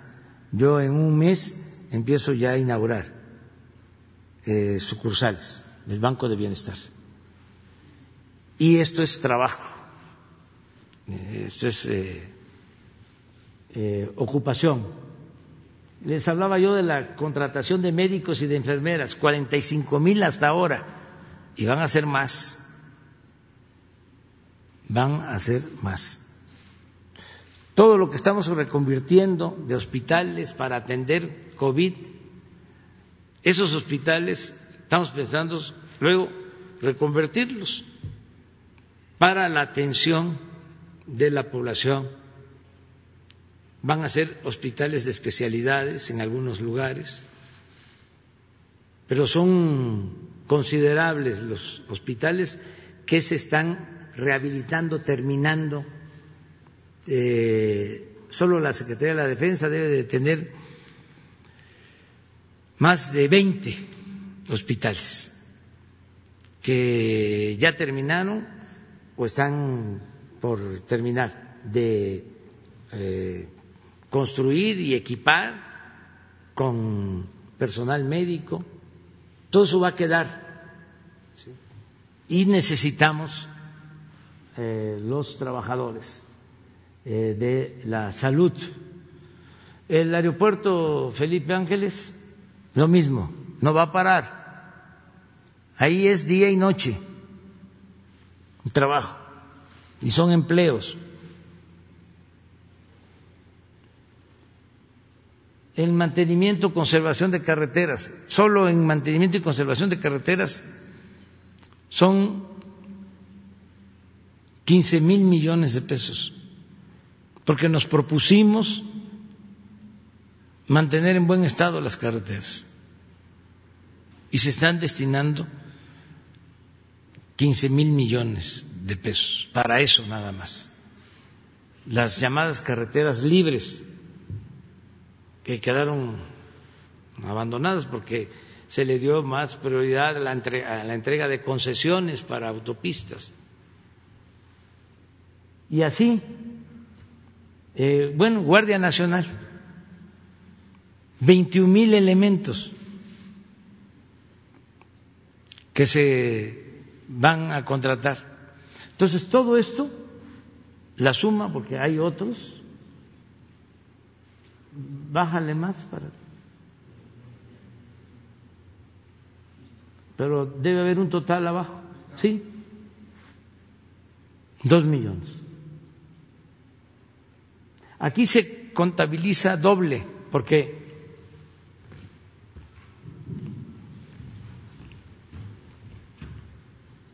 este es crédito, pero al mismo tiempo es empleo. Es como el programa de escuelas.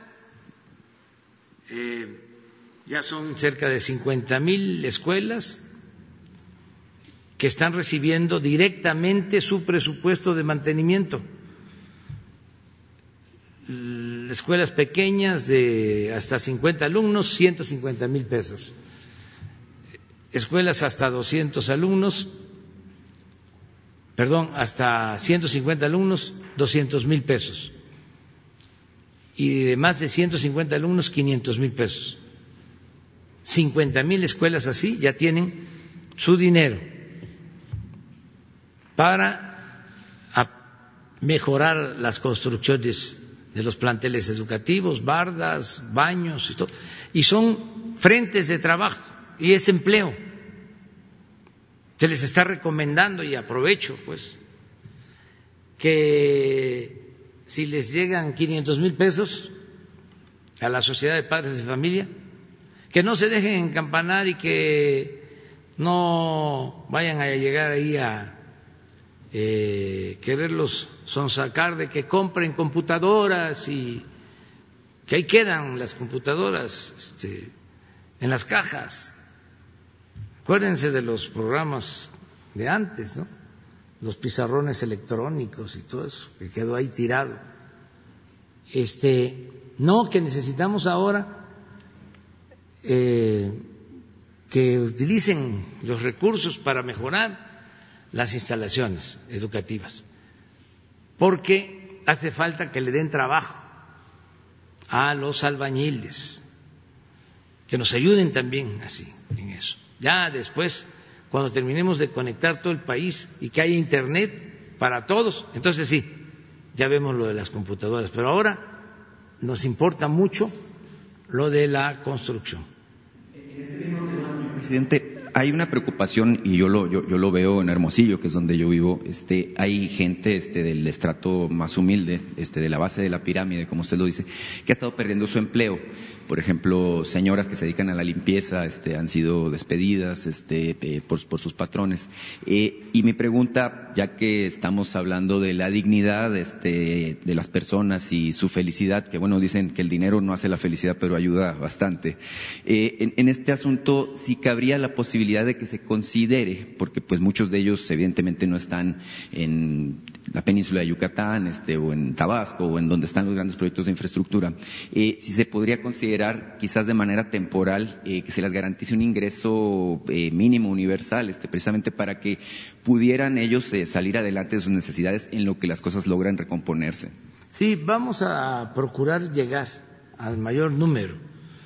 Les decía que el propósito es que lleguen los apoyos a 25 millones de hogares.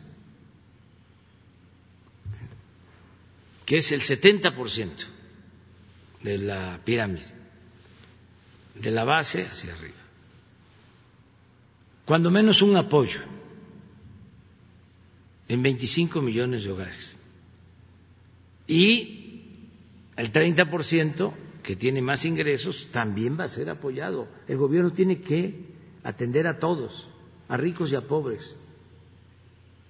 Pero por humanismo, y además para que no haya desigualdad económica y social y también para que funcione eh, la economía. Lo mejor es eh, atender de abajo hacia arriba. Entonces, eh, esas trabajadoras de, domésticas van a recibir apoyo de una o de otra manera. Nada más piensen, todos los adultos mayores tienen su pensión. Poca, pero tienen su apoyo. Si son dos adultos mayores, ya este, tienen un ingreso. Y ahora, por ley, aunque los conservadores votaron en contra, los de el Partido Conservador votó en contra, eh, otros votaron a favor y ya la pensión adultos mayores se elevó a rango constitucional, ya es un derecho que nadie lo va a poder quitar. Es que votaron en contra primero porque este, no quieren al pueblo, son clasistas. Y también porque este, eh, saben que les va a costar trabajo quitar eso que ya está en la Constitución, porque se van a necesitar dos terceras partes de los votos, porque es reforma constitucional y no van a poder. Entonces, todos los adultos mayores tienen este apoyo. Entonces, en la mayor parte de los hogares, no en todos, pero sí en un porcentaje, hay un adulto mayor. Y vamos a ir este, apoyando a todos. La misión del gobierno, el propósito del gobierno, el fin último del gobierno es conseguir la felicidad del pueblo. Eh, le había pedido espacio para otra pregunta sobre un tema totalmente distinto. Eh, se ha documentado este, en el caso de Hidalgo, pero también en mi caso eh, yo documenté una situación en Sonora relacionada con la compra de los equipos de respiración asistida, los famosos ventiladores, ¿verdad? Este, que han sido eh, comprados a sobreprecios en condiciones este, un poco nebulosas. Y hablamos de pandemias, ¿verdad? Este, y usted ha sido muy enfático desde el primero de diciembre del 2018 al resaltar que pues, el principal problema de México es evidentemente la corrupción. Eh, preocupa e indigna también eh, que haya quien se aproveche de la pandemia para pues, hacer grandes negocios, eh, quizás encontrar la posibilidad de enriquecerse. En el caso de Hidalgo eran 20 ventiladores, si mal no recuerdo, que al final de cuentas fueron regresados por no cumplir con las especificaciones eh, que, se requerían. En el caso de Sonora estamos hablando de 65 ventiladores. 50 de ellos fueron incluso asignados de manera directa, en condiciones poco claras. Se acordó incluso que se iba a dar un anticipo de parte del IMSS además era la compra del 50% a la persona física que se los iba a vender. En el otro caso eran 15, en este caso el sobreprecio era del 240%, en este caso no había anticipo. Eh, los primeros 50 que le comento mm, finalmente no se concretaron porque se negó eh, la posibilidad de darle el anticipo a la persona. Los segundos sí se compraron, se compraron en un, en un millón ciento cincuenta mil pesos. Quizás sea razonable pensar en que la necesidad y la urgencia de tener los ventiladores justifica. Sin embargo, eh, tengo entendido que tanto este caso como el de Hidalgo este, pasó a ser investigado por la Secretaría de la Función Pública. Hay otros países, este, tengo entendido que en Perú eh, se detectó la compra de 30 ventiladores en circunstancias similares, este, a un sobreprecio del 200%, y que incluso el funcionario responsable fue a dar a la cárcel. En el caso de Sonora, bueno, esta asignación directa corrió por cuenta del delegado del IMSS, el es relativamente nuevo en Sonora, eh, Jesús Sitle García se llama el delegado. Eh, nos gustaría, bueno, saber si hay una garantía de que este caso se investigue a fondo y que, bueno, que evidentemente no haya una malversación de los recursos públicos que pues son tan escasos y tan valiosos en este momento. Sí, cero corrupción, cero impunidad. No se va a permitir nada de eso, no se permite nada de eso. Este, imagínense hacer eso en Sonora, después de que saquearon Sonora en los gobiernos anteriores. Una vergüenza este, lo que ha pasado en Sonora. De tiempo atrás. Bueno, ¿para qué hablamos? No? Nosotros tenemos que eh, impedir por todos los medios la corrupción, demostrar que no somos iguales. Los conservadores son muy corruptos, mucho, muy corruptos. Claro, este, al mismo tiempo muy hipócritas se las dan de gente decente, de gente de bien, pero son unos reverendos ladrones. Y las creencias que nos metieron en la cabeza o que nos querían este, eh, introducir en el pensamiento de que el que tiene más ya no necesita como si dinero no llamara dinero. Entonces, nada de corrupción, cero corrupción, cero impunidad. Y todo esto va a ser investigado y se castiga a los responsables. Eh, no vamos a permitir eh, corrupción de nadie, aunque la denuncia la presente Claudio X González, el de México Unido a favor de la corrupción, este, aunque la presenten ellos, la corrupción eh, venga de donde venga, hay que combatirla, tenemos que erradicar la corrupción, desterrar la corrupción de México. Esa es la definición. En el caso de los ventiladores de Sonora, eh, evidentemente no, no, hay una denuncia penal, eh, hay una denuncia periodística que pues, yo publiqué en mi, medio ¿no? en los distintos medios donde participo. Eh, la pregunta sería, eh, ¿cómo, ¿cómo, podríamos ver la manera de que se canalice esto? Se sigue de oficio, la oficina de la función pública lo atiende ya esto que estás diciendo ya es suficiente para que si no están actuando, lo hagan. También no se puede aplicar juicio sumario, no puede haber eh, linchamiento político. En eso estamos también de acuerdo, ¿no? De que no se puede juzgar a nadie si no se tienen las pruebas. Eh, hay algo que es muy importante, la dignidad de las personas. Entonces, cuidar nada más eso, pero si existen los elementos, si existen las pruebas, la autoridad tiene que actuar sin miramientos, sin influyentismo, no fabricar delitos, pero tampoco ser tapadera. Esos son, esas son las indicaciones que tienen todos los servidores públicos y así estamos actuando. Las dos compañeras. Buenos días, presidente. Yo quería preguntarle primero, ah, ahí se escucha.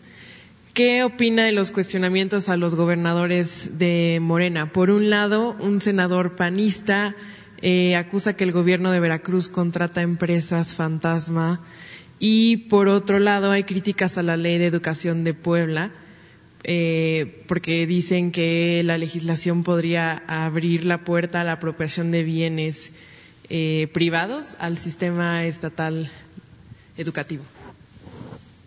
Sí, pero en tu pregunta está este, la respuesta. Si me dices que un legislador del PAN cuestiona al gobernador de Veracruz, pues este tiene que ver seguramente con la cuestión política, electoral. Ayer estaba yo leyendo en el Universal que es como la alarma moderna acerca de la pandemia, con todo respeto, ¿no? Ahí se va con el reforma. Este están mostrando el cobre, haciendo un periodismo por su enojo en contra de nosotros, de lo más este, amarillista y calumnioso. Pues estaba yo leyendo de un dirigente del PAN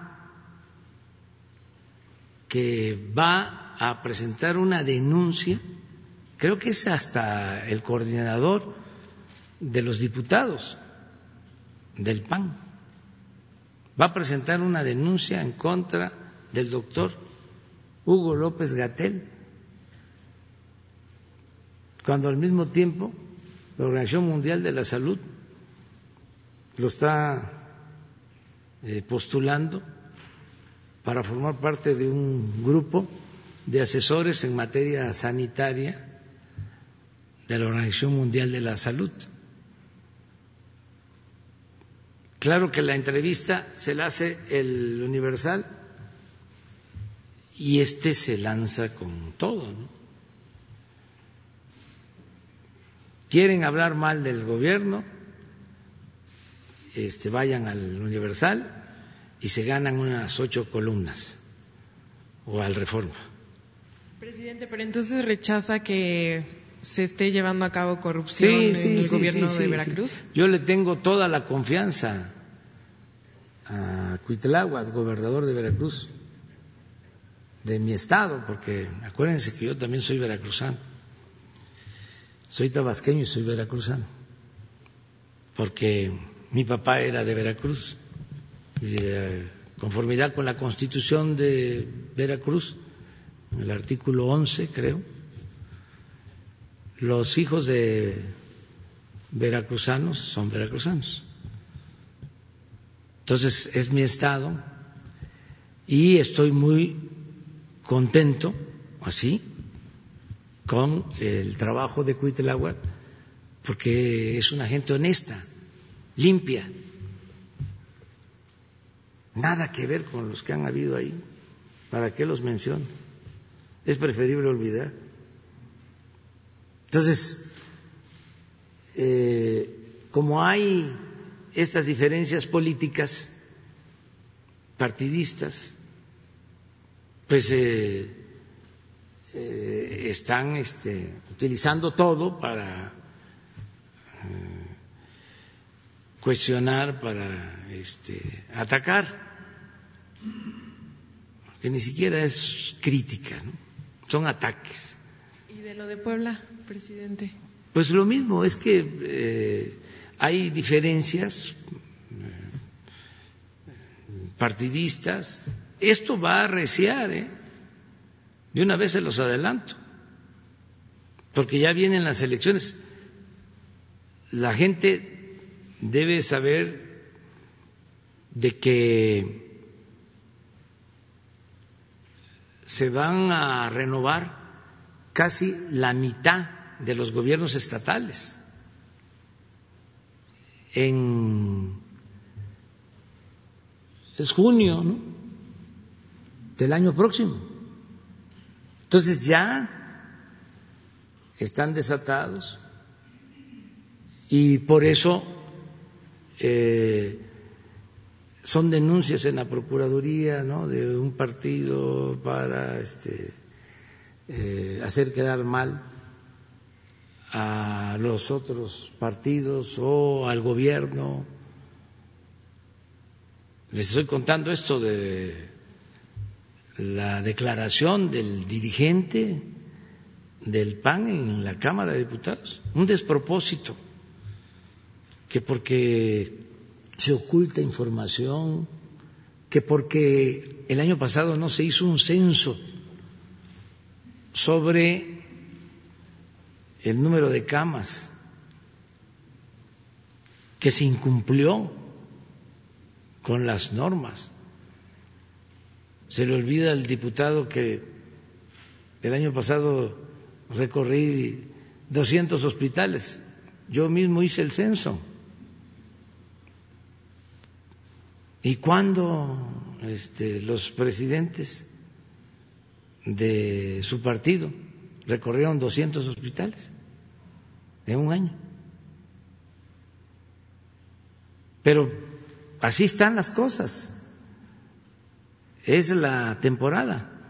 Presidente, tengo otra pregunta también eh, que tiene que ver con corrupción y es que agentes federales denunciaron que una organización delictiva en Quintana Roo tiene un conflicto de interés eh, con la Fiscalía Anticorrupción de la Fiscalía General de la República, porque uno de los miembros de la organización delictiva es hermano de un funcionario de la Fiscalía. Eh, en este caso, ¿qué es lo que se puede hacer para garantizar que se investigue correctamente a la organización delictiva? Pues ya seguramente la fiscal anticorrupción va a tomar nota. Es independiente porque pertenece a la Fiscalía General de la República, pero van a investigar sobre eso que tú estás planteando. Ojalá y eh, la información que tenga sobre este asunto se le eh, entregue a Jesús para que Él nos ayude pidiendo información y que se investigue como tiene que ser. Muy bien. Sara.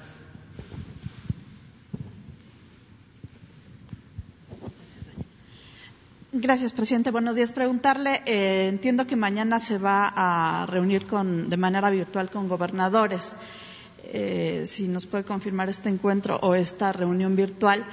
¿Y qué opina de que algunos gobernadores están pidiendo que se modifique el pacto fiscal para que les llegue más recursos a los estados? Gracias. Sí, este, no tengo la reunión, ¿eh? No va a estar usted. No, no, este, tengo relación constante con los gobernadores y buen trato en general. Y acerca de la modificación al convenio de coordinación fiscal, pues también eh, habría que analizarse. Esto tiene que ver con una reforma que se hizo desde la época de la presidencia de José López Portillo. Fue cuando se definió la manera de distribuir los ingresos del gobierno. El acuerdo en general es que los impuestos los cobra el gobierno federal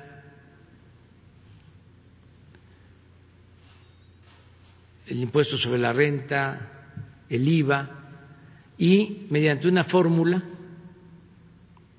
esos eh, impuestos se regresan en una proporción a los estados. Entonces nosotros lo que hacemos o hemos hecho es cumplir con esa disposición legal y entregamos puntualmente las eh, transferencias federales, los recursos a los estados. No les retenemos sus participaciones, no se las condicionamos, no tienen que andarle haciendo este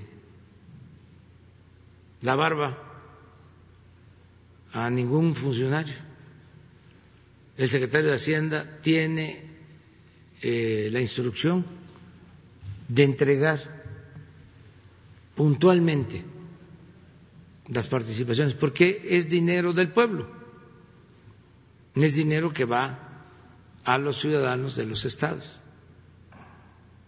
Entonces, si se quiere cambiar la fórmula para que manejen más los estados que la federación, vamos a, pensar que eso es lo que proponen, pues que se analice momento para hacer una revisión de ese tipo en medio de esta, de esta pandemia? Yo creo que no. Pero es lo mismo, ¿no? Como estamos ya en víspera de las elecciones, ya se agarran banderas. Digo, no es este caso, ¿no? Lo que querrían serían más recursos ellos, ¿no? Sí, pero este no les eh, faltan de acuerdo a lo que les corresponde. O sea, se les entrega puntualmente. Porque también no se vale que digan que no tienen recursos, porque la federación no les entrega los recursos. Todo lo que les corresponde por ley les llega puntualmente. Sí hay una situación difícil, pero eso afecta a todos, afecta al gobierno federal, afecta al gobierno, a los gobiernos estatales, a los gobiernos municipales, bueno, y afecta al pueblo, todos. ¿Cuál es mi recomendación? Primero,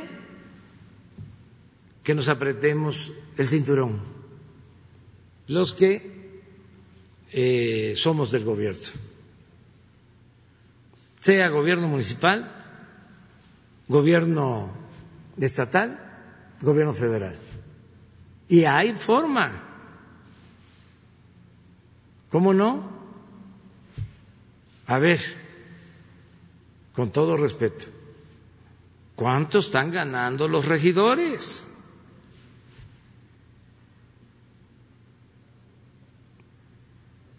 Para empezar, son muchos.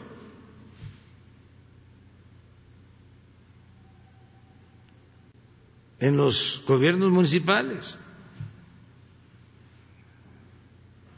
Yo me acuerdo que antes, no sé cómo está ahora, pero habían regidores en el municipio de Acapulco que ganaban como doscientos mil pesos mensuales. Cuando venían las elecciones no buscaban ser candidatos a presidente municipal, a presidente municipal sino de regidor. Se inscribían hasta mil, porque se rayaban. No sé cómo esté ahora, pero allí se pueden lograr ahorros. Ya no comprar vehículos nuevos. Austeridad no tener tanto personal para que no se este, tropiecen.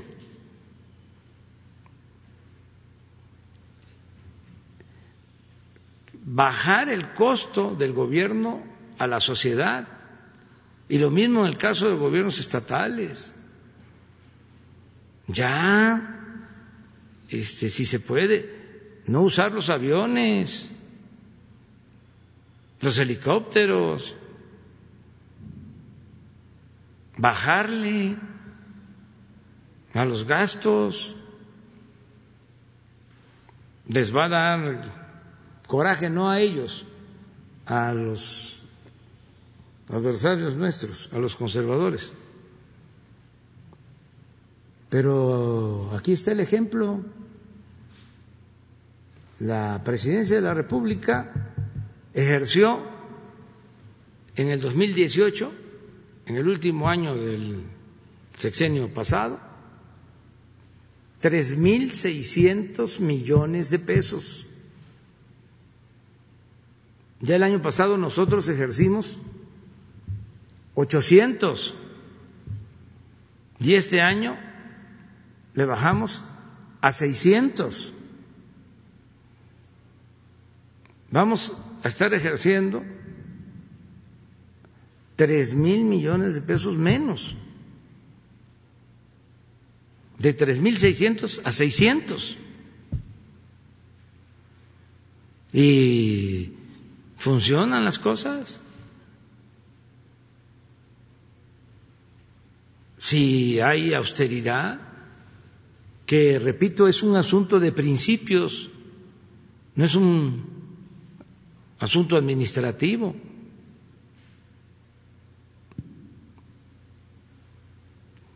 Entonces, ¿cuál es la fórmula? Que no haya corrupción, que no haya lujos en el gobierno, reducir el costo del gobierno al pueblo y liberar fondos para el desarrollo, para las obras, para los servicios públicos. Esa fórmula da resultados. Y hay muchos ejemplos así de buenos presidentes municipales, buenos gobernadores. Miren, hay un caso que debe de destacarse, porque lo otro es que como supuestamente no les alcanza, lo primero es crédito y endeudar más al Estado. Hay un ejemplo que es Tlaxcala. Es el único estado que no tiene deuda pública. Ahora sí que es para sostener, tengan para que aprendan. El único estado que no tiene deuda pública porque un gobernador, si me equivoco, mañana corrijo, pero fue Antonio Álvarez Lima, dejó establecido en la Constitución de que no pueden endeudarse, de que el gobierno no puede endeudarse. Y desde entonces, independientemente de quién fue el de la iniciativa, lo importante es que todos los gobernadores que han pasado han respetado ese principio constitucional, esa norma legal. Es el único Estado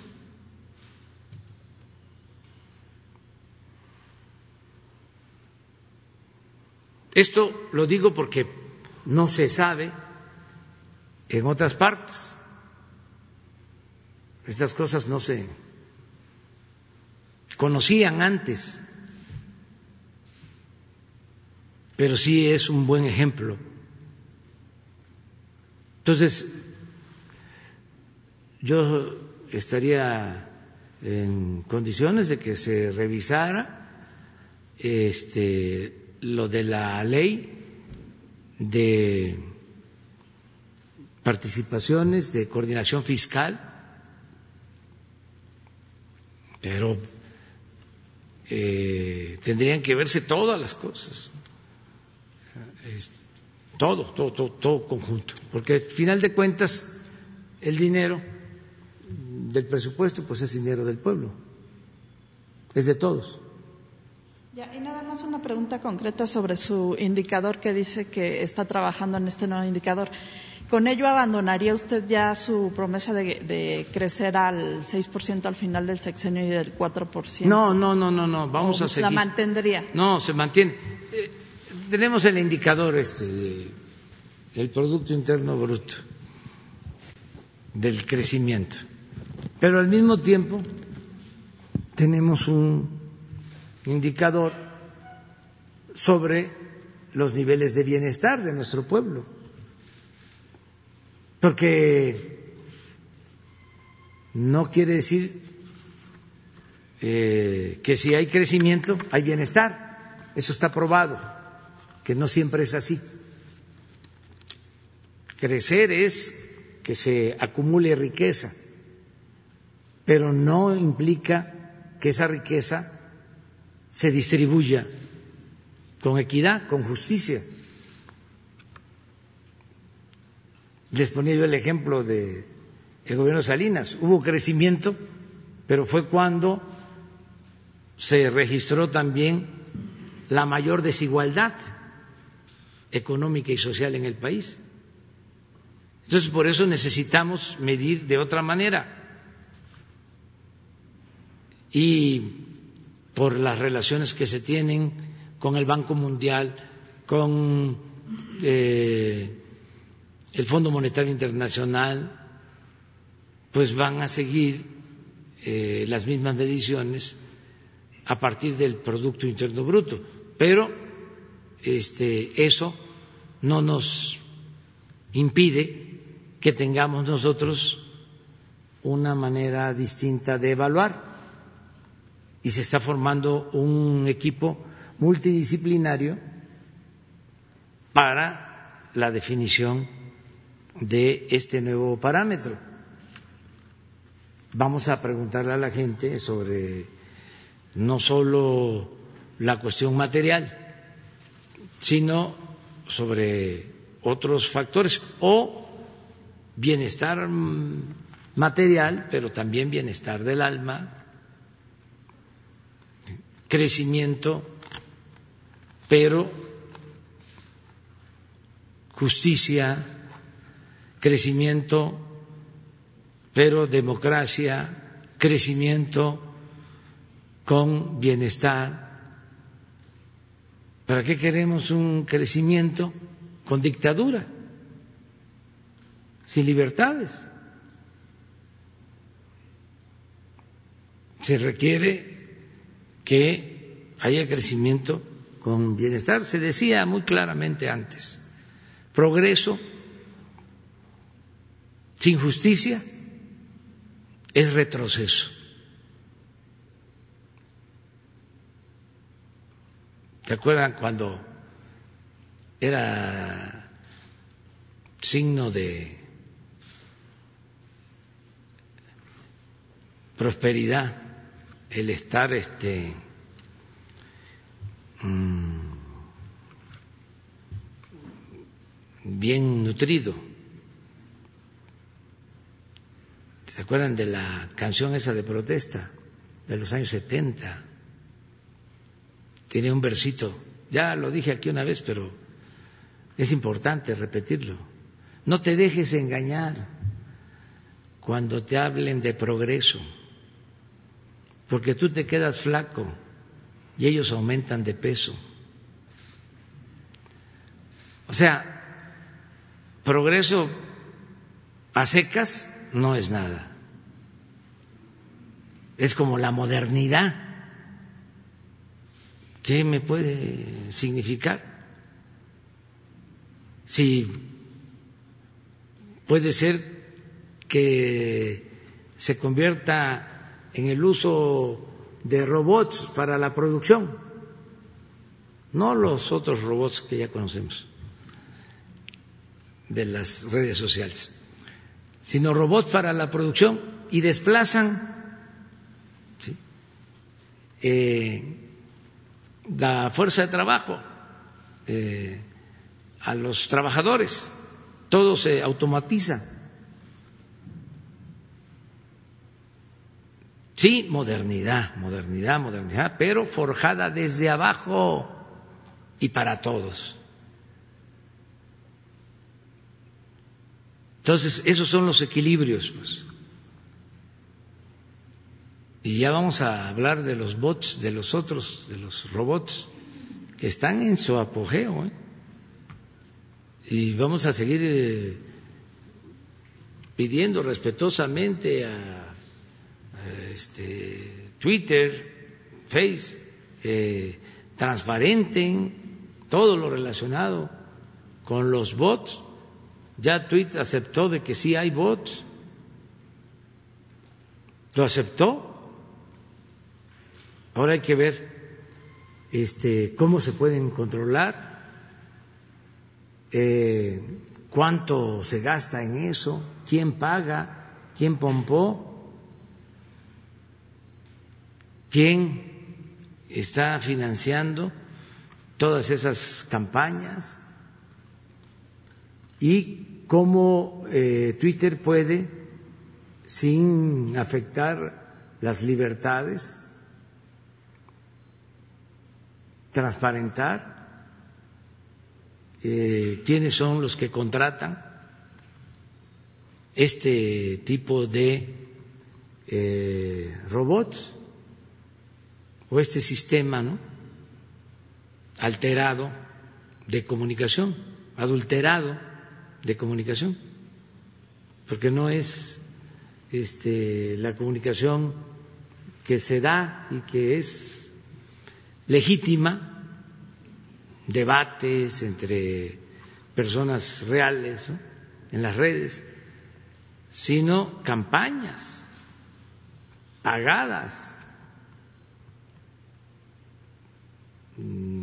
que se desatan para insultar, para agredir, para difamar.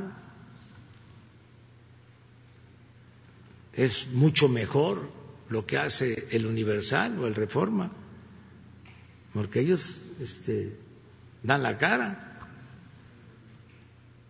firman ahí este, los artículos, aunque sean amarillistas. Hay un director general,